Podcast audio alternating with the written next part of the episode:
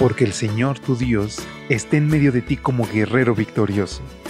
Se deleitará en ti con gozo, te renovará con su amor, se alegrará por ti con cantos.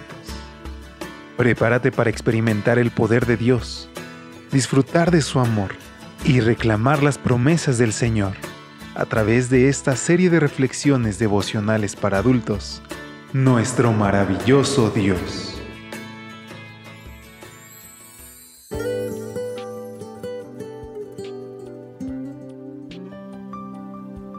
Muy buen día y excelente viernes. Qué gusto poder saludarte.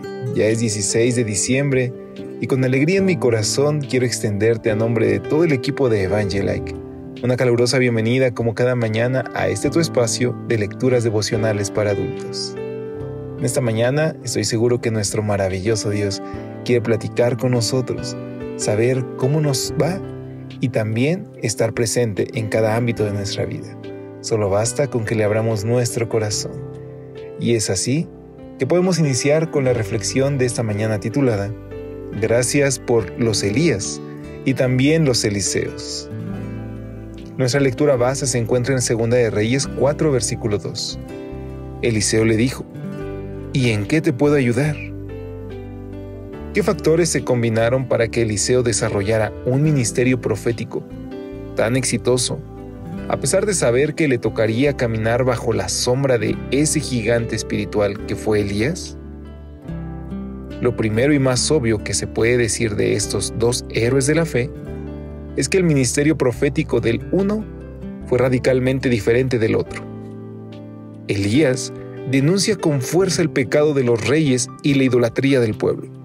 Confronta a los falsos profetas, resucita muertos y hace descender fuego del cielo.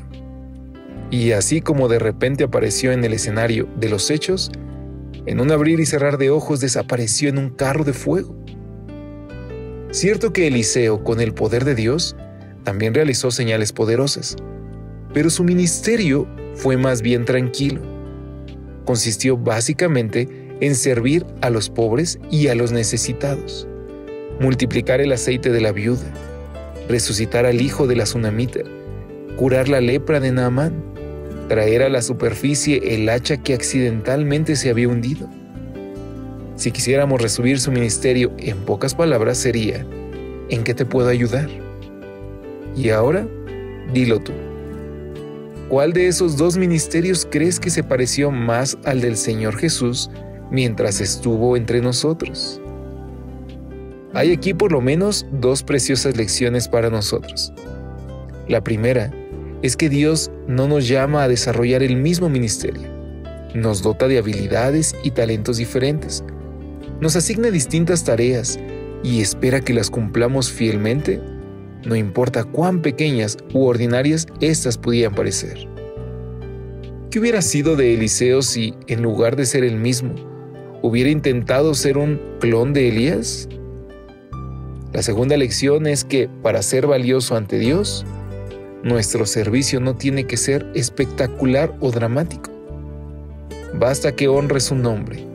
Este punto lo enuncia muy bien Francis Schiffer cuando se pregunta qué dirían del ministerio de Eliseo, quienes fueron bendecidos por su servicio.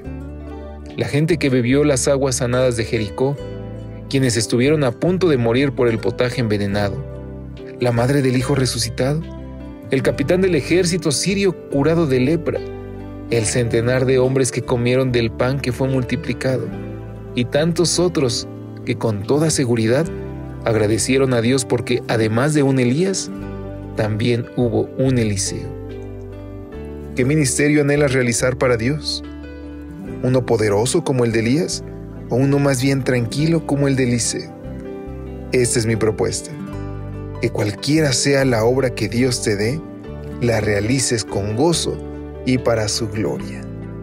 Porque queridos amigos, hoy tenemos el privilegio de ser representantes de Dios en esta tierra. No importa si tenemos un don aparentemente grande o aparentemente pequeño, úsalo conforme a la gracia de Dios. Sonríe y lleva a otros a Cristo. Predica y comparte acerca del Evangelio. Ora y haz que el Espíritu Santo pueda interceder en los corazones de otros.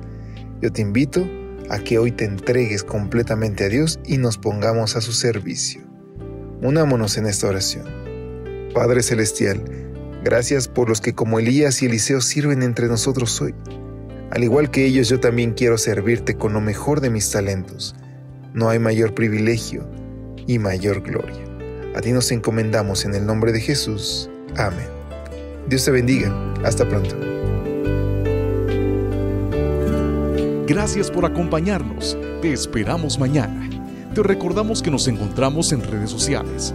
Estamos en Facebook, Twitter e Instagram como Ministerio Evangelite y también puedes visitar nuestro sitio web www.evangelite.com.